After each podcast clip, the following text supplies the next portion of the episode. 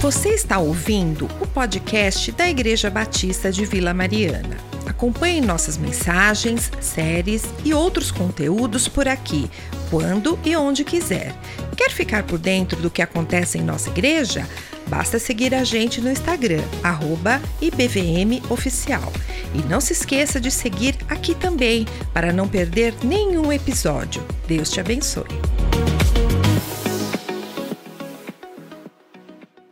Eu já peço para que você fique com a sua Bíblia em mãos, porque a gente vai dar continuidade à série que o pastor Darcy tem feito aqui nesse mês de abril. É, já já vem fazendo, né, que é a série Ele me ama, que são textos dos evangelhos que nos mostram como o amor de Jesus é real e é forte por nós. E não tem jeito, irmãos, a gente acabou de sair da Páscoa e os ecos da Páscoa ainda estão no meu coração. Toda terça-feira a gente faz reunião pastoral, né? E a gente conversa sobre várias coisas do, dos ministérios da igreja, mas normalmente, né, no início da reunião, nós compartilhamos as nossas devocionais. Então, cada pastor vai compartilhando a devocional do dia, alguma coisa assim, e a gente tem um tempo de oração antes. E aí me chamou bastante atenção que o pastor Adarley, na, na reunião na terça, nessa última, na hora de compartilhar devocional, ele usou essa expressão, né? ele falou, é, pastores, eu ainda estou com a Páscoa aqui no meu coração, eu ainda estou refletindo sobre tudo isso, então o texto que eu tenho para dividir é um texto de Páscoa. Então, Adarley, eu me identifico muito com você, viu? Eu ainda estou aqui também nos ecos da Páscoa, e é um texto, de certa maneira, que a gente pode associar à Páscoa, porque hoje a gente vai falar sobre José de Arimateia. José de Arimateia é um personagem importante aí da Bíblia, porque ele aparece nos quatro evangelhos e ele mostra como o amor de Cristo, ele não seleciona classe de pessoas, ele não seleciona ninguém. A gente vê ao longo dos evangelhos o amor de Cristo sendo derramado a todo tipo de pessoa. Se você parar para reparar, qualquer classe social você vai ver alguém que tem uma história com Jesus nos evangelhos. Você vai ver cobrador de imposto, você vai ver prostituta, você vai ver homem, mulher, pobre, rico, endemoniado, doente, é, autoridade romana, todas as classes de pessoas você vai ver. E eu me arriscaria a dizer que dentre essas classes, como eu estou chamando, as pessoas que, se eu estivesse no lugar de Jesus, seriam mais difíceis para eu amar, certamente seriam, seria essa classe religiosa do sinédrio, porque ao longo dos evangelhos você repara que é a classe que mais perseguiu Jesus. Os grandes embates que Jesus teve foram com membros dessa classe, fariseus, saduceus e autoridades religiosas. E José de Arimateia era uma dessas autoridades. Então por isso que eu me arrisco aqui a dizer, eu ouso dizer que dentre os tipos de pessoa talvez fosse o pior, pelo menos para mim seria o pior, dada a hipocrisia, dada a politicagem e a perseguição que Jesus sofreu na mão desses caras. Mas enquanto você abre então, a gente vai ver os quatro textos dos evangelhos que falam de, de José de Arimateia. Enquanto você abre, é, o primeiro texto, que vai ser lá em Mateus 27, queria pedir para as crianças desenharem. Então você que já está com a folha na mão, caneta na mão. Criança, sinta-se muito livre em desenhar aquilo que chamar sua atenção aqui na mensagem. Mas, se você quiser fazer um desenho de frente e verso, a minha sugestão é a seguinte: você desenha na frente José de Arimateia com todas as roupas é, de um líder religioso, aquela beleza toda, pegando junto com Nicodemos o corpo de Jesus, né, Jesus ali na cruz, então você desenha essa cena de José de Arimateia se, é, se aproximando de Jesus, e no verso da folha você desenha o sepulcro, quer dizer, o, o local onde Jesus foi enterrado, que era uma rocha, e você desenha esse local com a sem pedra na frente, Jesus, assim, ó, ressurreto, com todo o seu poder, brilhando a luz de, de Deus ali na ressurreição, tá? Então, desenho de frente e verso. Na frente, José de Arimateia, pegando Jesus, e no verso, Jesus já ressuscitado, tá bom? Essa é a minha sugestão de desenho. Então, o primeiro texto que a gente vai ver é em Mateus 27. E quem é esse tal de José de Arimateia? Arimateia é o nome de uma cidade da Judéia. Eu, eu gosto quando o texto bíblico chama os personagens de nome e o nome da cidade, assim, né? José de Arimateia, né? Fico pensando nos tempos modernos, né? Bruno de São Paulo, né? Acho que não ia combinar tanto, porque São Paulo é uma cidade grande. Mas imagina, lá, hoje à noite quem vai pregar é Darcy de Sorocaba. Imagina que bonito isso, né? A, a, a descrição da cidade, né? Então é, era muito comum os personagens assim. Meu pai que conta aqui na na faculdade teológica, lá quando ele estudou, tinha um Clemente na turma. Aí os alunos falavam né, que os três grandes Clementes da história da igreja eram Clemente de Roma, Clemente de Alexandria e Clemente de Araçatuba, que era o, o rapaz lá da, da classe. Né? Então tem esses nomes com, com, cidade acompanhando. Então Arimateia não é sobrenome, é só o nome da cidade, uma cidade ali da Judéia, conforme o texto bíblico diz, mas é difícil dizer qual é exatamente a cidade, porque algumas, mais de uma tinha essa, essa descrição. Mas então esse José era de Arimateia, então era um judeu da Judéia. E Mateus 27, ali no, a partir do verso 57, diz assim: E vinda já a tarde, chegou um homem rico de Arimateia, por nome José, que também era discípulo de Jesus. Este foi ter com Pilatos e pediu-lhe o corpo de Jesus. Então Pilatos mandou que o corpo lhe fosse dado. E José, tomando o corpo, envolveu-o num fino e limpo lençol e o pôs no seu sepulcro novo, que havia aberto em rocha. E rodando uma grande pedra para a porta do sepulcro, retirou-se. E estavam ali Maria Madalena e a outra Maria assentadas diante do sepulcro. Vamos orar mais uma vez, irmãos? Senhor Deus, desde o início desse culto, nós estamos com o coração aberto e declarando para o Senhor, por meio de orações, de música, aquilo que está aqui dentro. Desde o início a gente tem falado para o Senhor da tua grandeza, da tua beleza, e a gente acredita nisso de todo o coração. E quando a gente abre a tua palavra e vê a tua beleza escancarada nela, o nosso coração não consegue ficar do mesmo jeito. Então o que eu te peço, Senhor, é que conforme a gente lê a tua palavra e, e conforme a gente for refletindo na tua escritura, que o Senhor vá falando muito ao nosso coração, vá transformando, vá tocando, apontando áreas que a gente precisa crescer, nos ajuda a te entregarmos a nossa concentração como adoração genuína nos ajuda a participarmos desse culto e desse momento com o coração de fato aberto e os ouvidos atentos. E me ajuda, Senhor, por favor, me ajuda nas minhas limitações, me ajuda a trazer a tua palavra de um jeito puro, limpo, para que a tua palavra tenha destaque e que o teu nome seja honrado em tudo. Eu te peço isso, por favor, em nome de Jesus. Amém, Pai. Irmãos, a, a história de José de Arimateia é basicamente essa. Essa história ela vai ser replicada nos outros dois evangelhos sinóticos, Marcos e Lucas, e também no evangelho de João, com alguns detalhes diferentes. Então, a gente vai ver uma outra diferença, é, complemento, na verdade, né? não, não há contradição, há complementos na, nas informações sobre José de Arimateia, mas basicamente a história é essa. Esse homem, ele era um homem rico, e um membro do sinédrio. Os evangelhos sinóticos dizem ainda que ele era um membro destacado do sinédrio.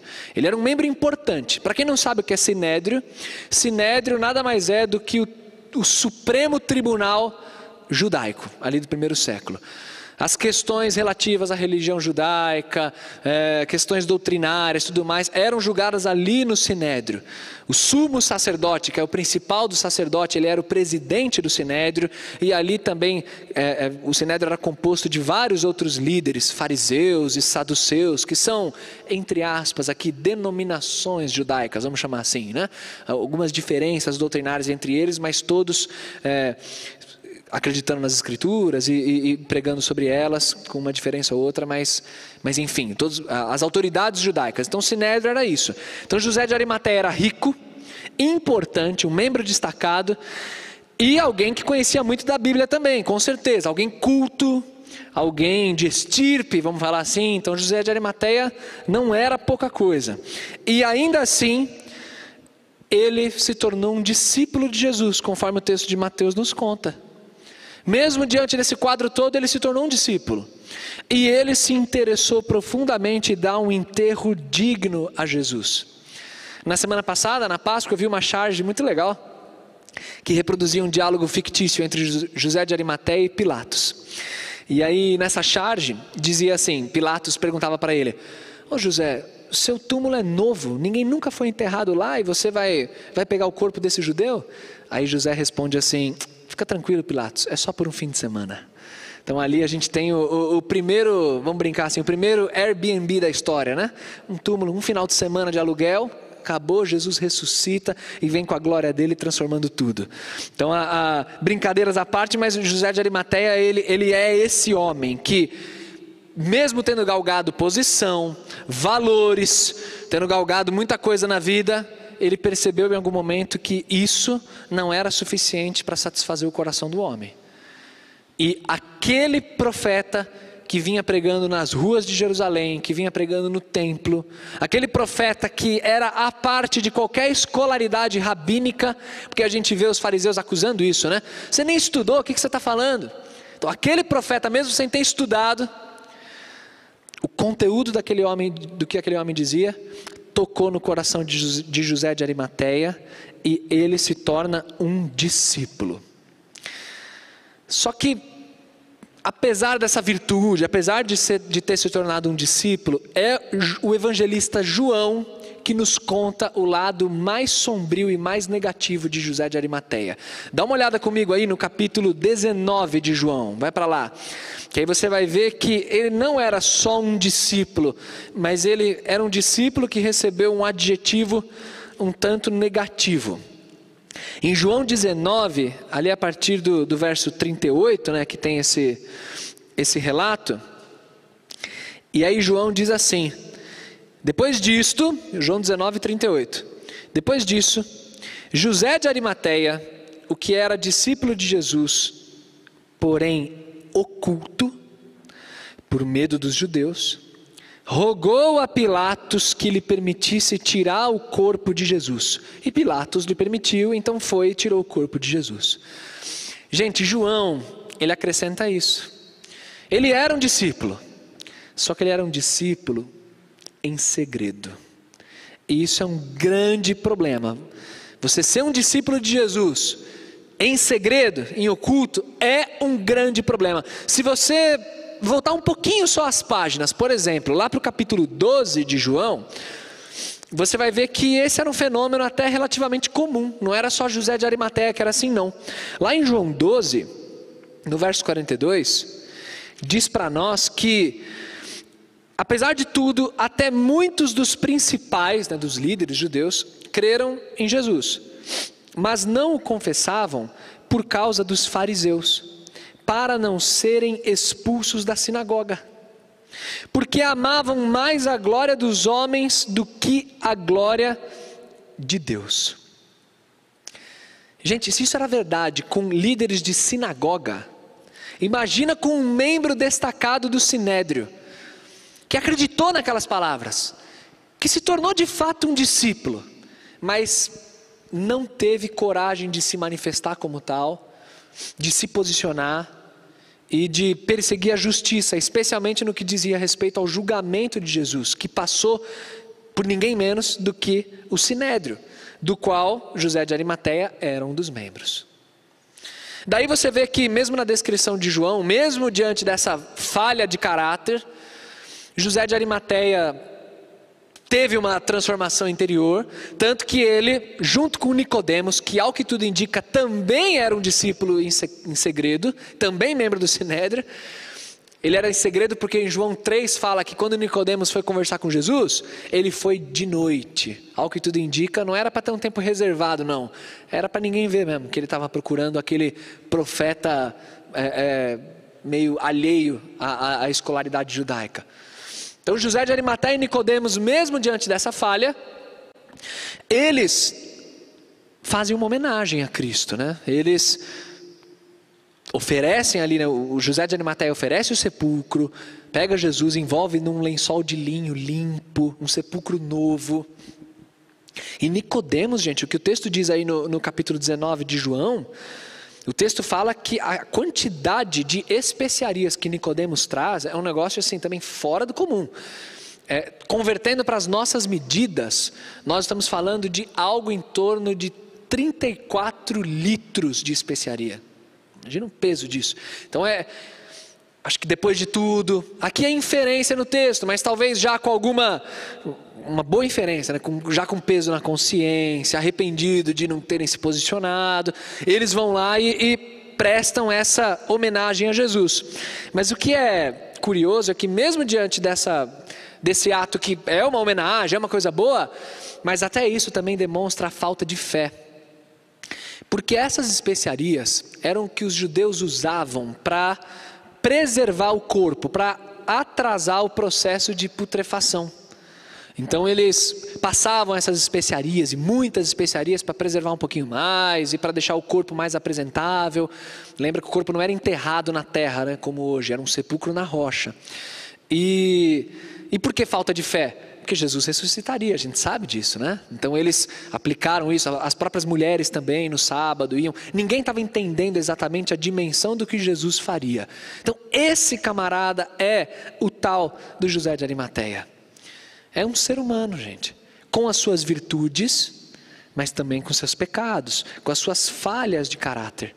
E o que eu gosto muito de refletir sobre a pessoa de José de Arimateia, e especialmente sobre o que Cristo faz, é de pensar que Cristo, Ele ama as pessoas.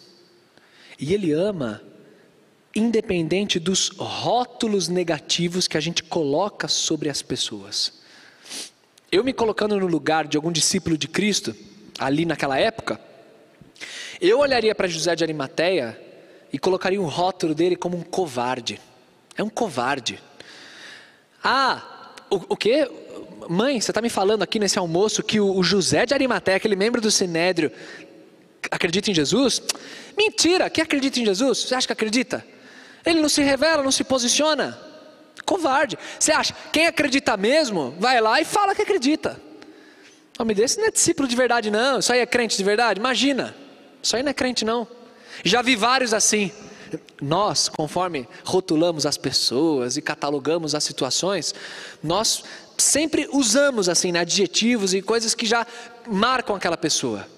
E conforme a gente vai ficando cada vez mais experiente, lidando com as pessoas e mais tempo lidando com o ser humano, mais rápido a gente é em classificar as pessoas, né? Então esse aqui é do tipo, esse cara é enrolador, esse aí é, é aquela pessoa que fala, fala e não sai do lugar. Esse aí, mentiroso demais. Não, aquele ali é sincero. Então a gente vai rotulando. Engraçado, porque o texto bíblico fala que ele era um discípulo.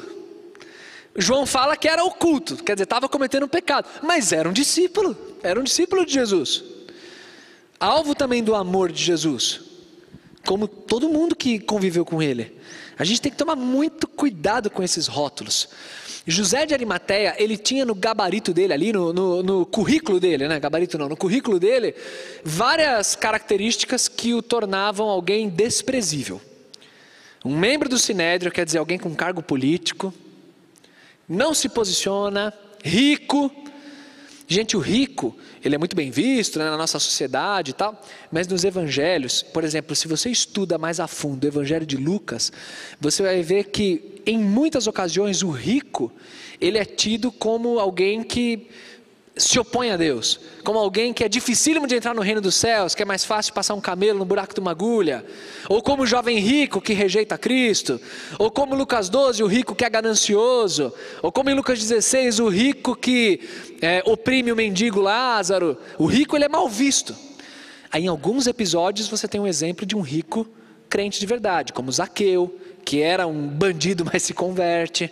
Então aí você tem exemplos também. E José de Arimateia, ele era rico. Ele tinha tudo para receber esse rótulo de, Ih, esse aí, esse não é nada. Tanto que você vê em Mateus 27, no texto que a gente leu, que o texto fala que ele era rico, mas era um discípulo. Né? É quase como uma oposição. Então ele era rico, mas ele era um discípulo. Então, é, é, tantas vezes, de fato, é difícil um rico ser um crente de verdade, mas existe.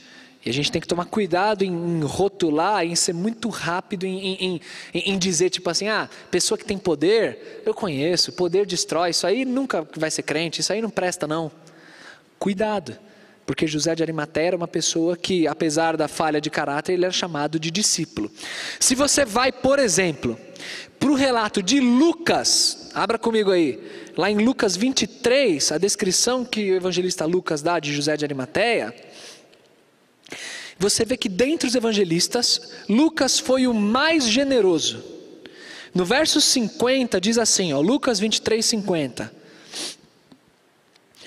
Eis que um homem por nome José, senador, homem de bem e justo, que não tinha consentido no conselho e nos atos dos outros. Ele de Arimateia, cidade dos judeus, e que também esperava o reino de Deus. Esse, chegando a Pilatos, pediu o corpo de Jesus.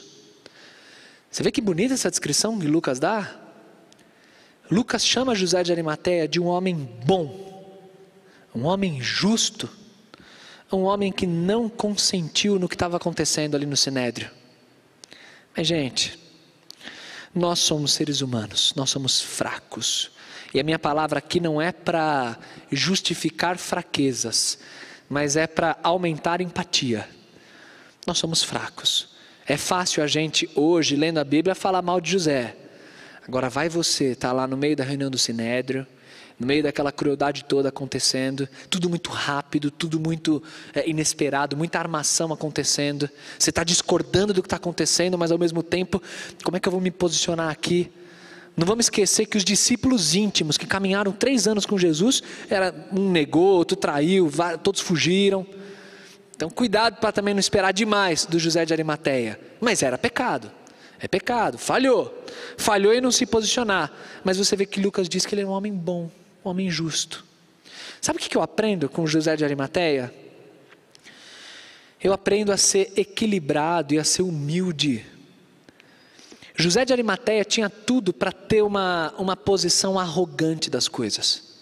Ele tinha tudo para olhar esse profeta é, é, alheio aos rabinos, um, mais um aí das ruas suscitando multidões, ele tinha tudo para ser mais um como um fariseu. Você não tem nem 50 anos e está falando de Abraão? Você que nunca participou de uma escola judaica? Você que está aí na rua falando bobagem? Olha o currículo que eu tenho para chegar aqui no Sinédrio. Olha o tanto que eu estudei. Lembra, não era só membro do Sinédrio, era um membro destacado. Mas não, mesmo diante de tudo isso, José de Arimateia ainda era humano o suficiente, justo o suficiente para ouvir e para crer naquele conteúdo. Isso é uma nobreza de caráter que poucas pessoas têm. De conseguir, mesmo diante de uma posição, tudo mais, eu ouço, eu aprendo, eu reconheço que o conteúdo do que está sendo dito é verdadeiro mesmo se a roupagem não é aquela que me encanta ou aquela que mais me agrada. Né? Sabe, gente, a verdade é que no que diz respeito ao cristianismo, o apóstolo Paulo fala isso. Deus não chamou os poderosos e importantes desse mundo. São pessoas simples. E verdades profundas do Evangelho vêm de lábios de pessoas simples. Tantas vezes de pessoas que não têm escolaridade, Tantas vezes de pessoas que a sociedade olha e fala: Isso aí não vai ensinar o quê? Ensina nada. Isso aí não venceu na vida. Isso aí não tem nada.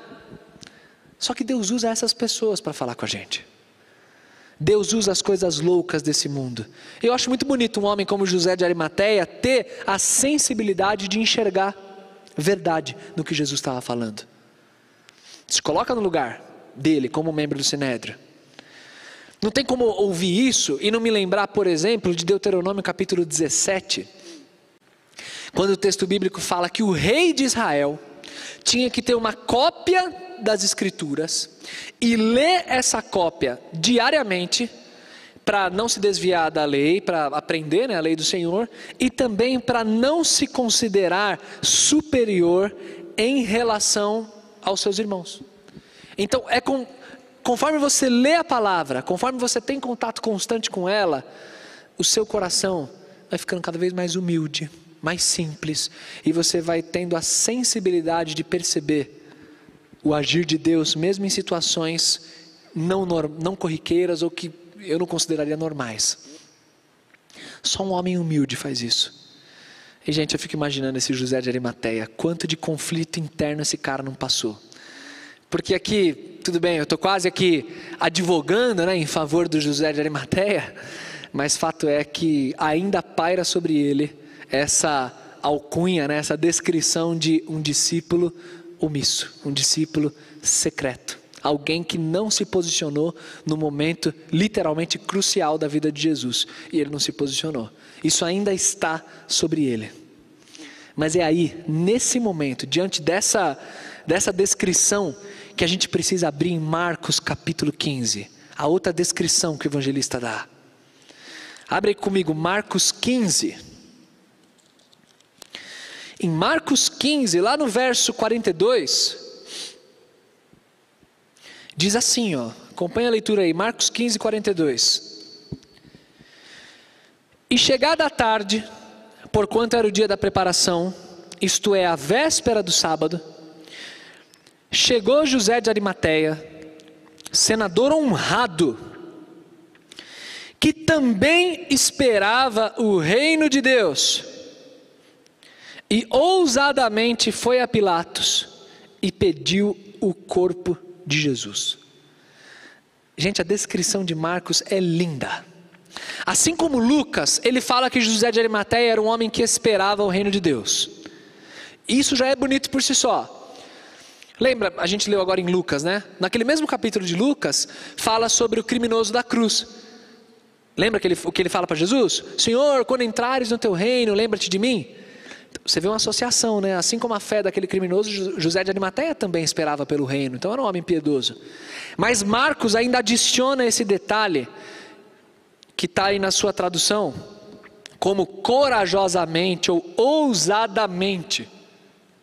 Essa palavra só Marcos traz.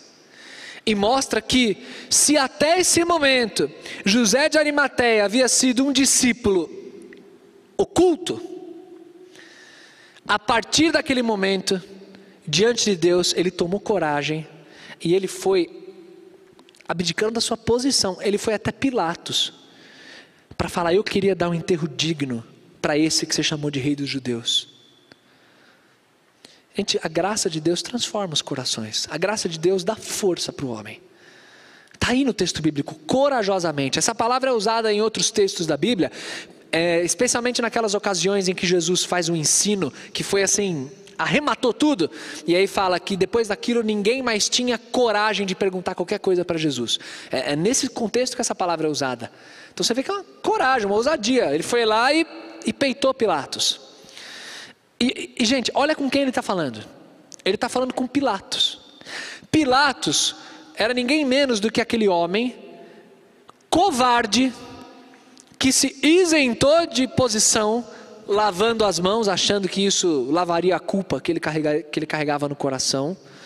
E Pilatos ainda teve, por exemplo, Mateus é o único que registra isso.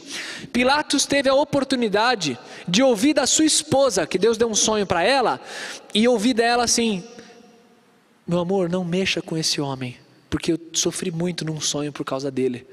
A esposa de Pilatos ainda mandou esse bilhete. E eu imagino Pilatos lendo isso e ela não entende as implicações de estar no cargo que eu estou. Eu imagino isso, ele jogando bilhete e ainda assim levando a cabo um julgamento injusto. Engraçado que José de Arimateia, um discípulo verdadeiro, complexo como seres humanos são, com falhas como seres humanos são, mas alguém muito amado por Deus e alguém que amou muito, porque foi lá abdicando da sua posição e se posicionou.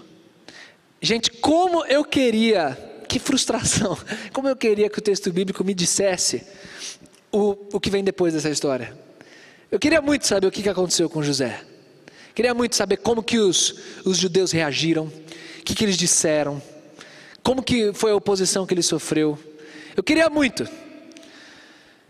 Eu, eu acho que não é difícil imaginar que o que aconteceu com José foi uma, uma represália forte. Foi, o que deve ter acontecido com José foi algo assim que eh, deve ter, até o cargo deve ter sofrido, talvez perdido. Não, não é ir muito longe imaginar isso. Mas fato é que esse homem tomou essa atitude. E aí, o que me vem à mente é quais são as implicações, as aplicações que a gente pode tirar do texto bíblico quando a gente se coloca no lugar de um discípulo e tendo um exemplo como esse que José de Arimateia deu. Em que circunstâncias essa postura de José de Arimateia me ajuda a, a pensar na minha própria vida? Você é um discípulo de Cristo. E várias vezes na sua vida, você tem a oportunidade de se posicionar. Tanto de maneira pública, então aqui a, a, aplicação mais simples poderia ser: as pessoas ao seu redor sabem que você é um discípulo de Cristo, as pessoas sabem a fé que você professa, as pessoas te identificam com o evangelho de Jesus, ou aos olhos dela, quando ouvem falar que Fulano é crente, nossa, é mesmo. Primeira aplicação poderia ser essa.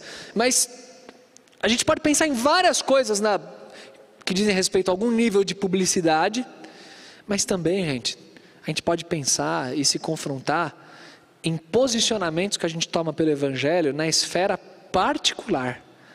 Naquele momento que é só você e Deus, ou só você e os seus amigos íntimos, coisas que só vocês dividem entre si, coisas que só vocês sabem.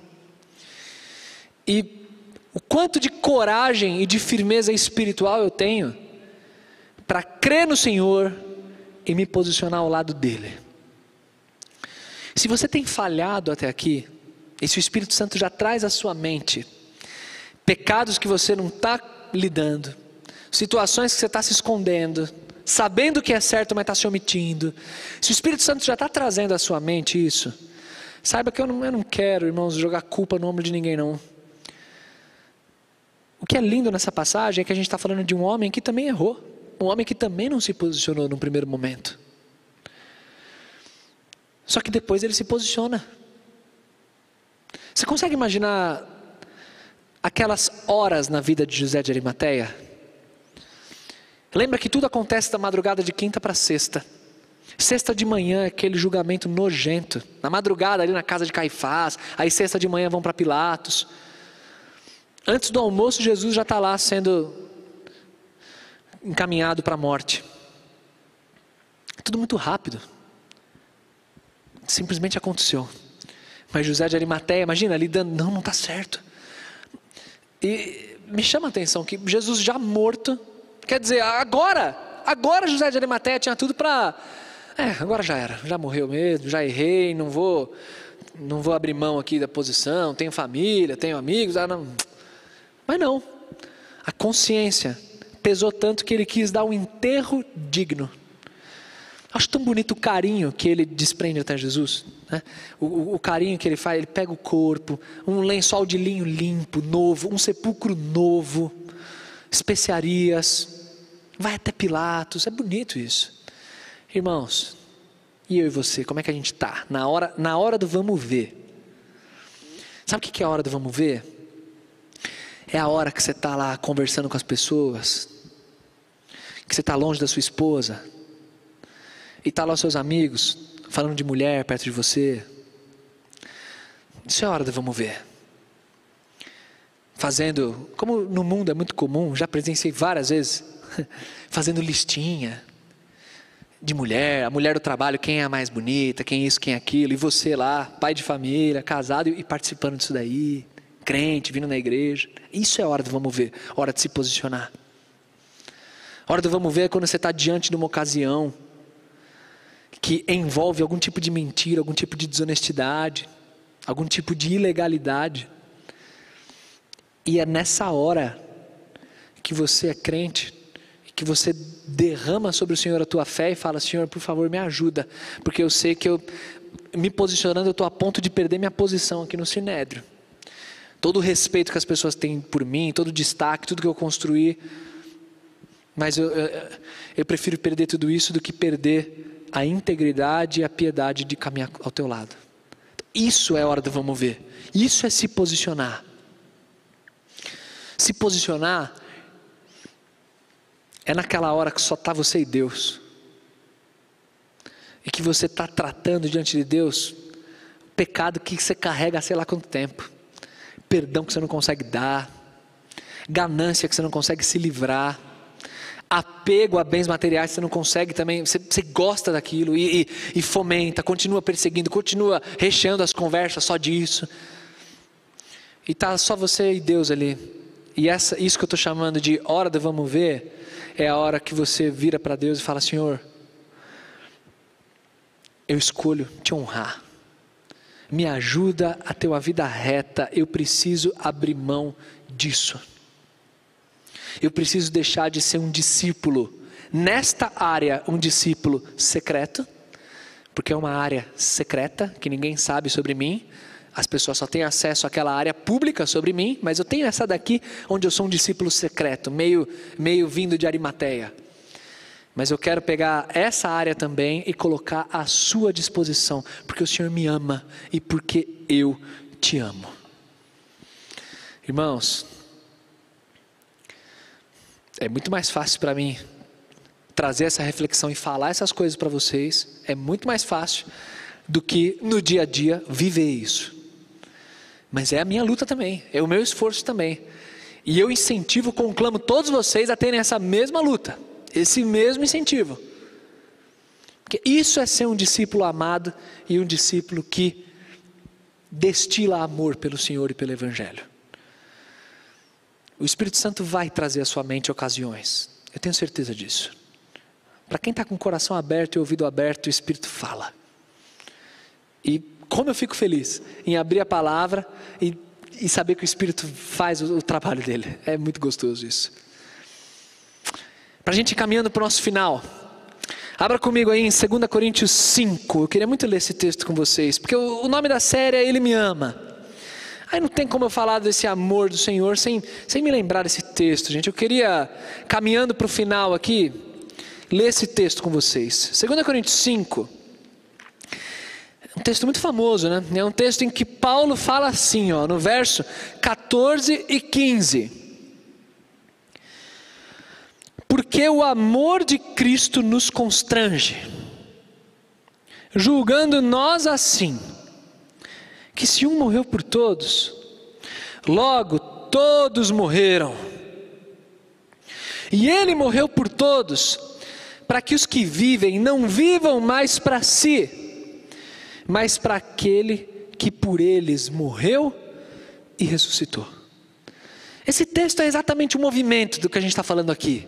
O movimento é: Jesus nos ama, e ama tanto, que morre por mim sabendo que eu sou um discípulo ali sentado no meio do sinédrio, eu imagino aquele olhar que Jesus dá para Pedro, eu imagino, o texto bíblico não fala isso, mas eu tenho liberdade de imaginar Jesus também olhando para José, para Nicodemos, se eles estavam lá, né?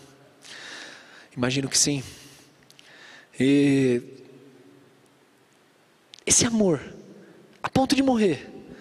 E aí José, com aquela crise psicológica toda que vem em torno da, dessa circunstância, ele fala: Não, não, é muito amor, é muito amor, isso me constrange demais, é muito amor para guardar para mim.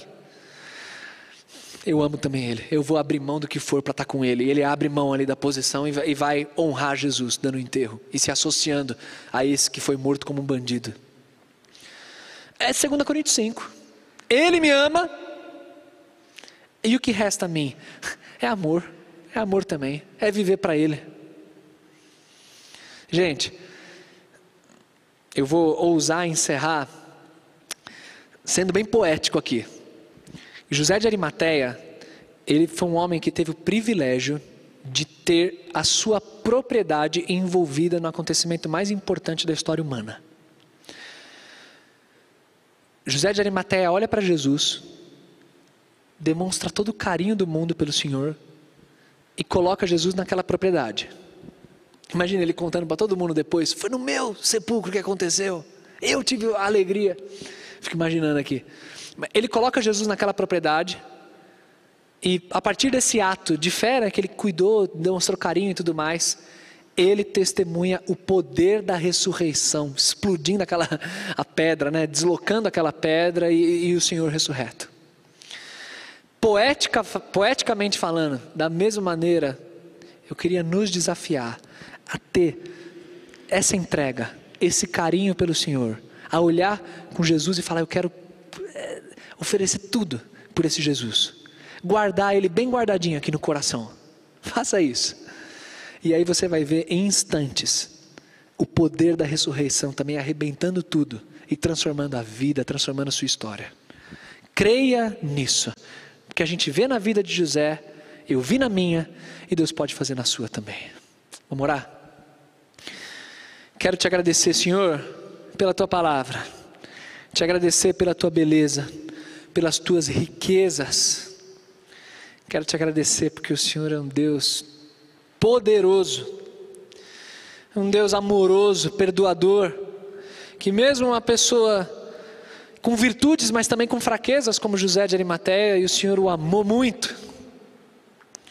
E recebeu também o amor que ele demonstrou a ti. Muito obrigado porque o Senhor se rebaixa ao nosso nível.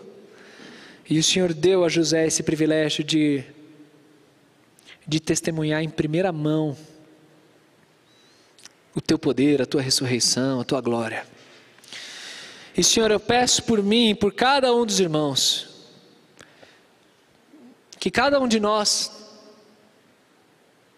lide com tudo isso do texto bíblico, lide com com as crises de consciência, especialmente naquelas áreas em que sabemos que precisamos colocar diante de Ti e se arrepender.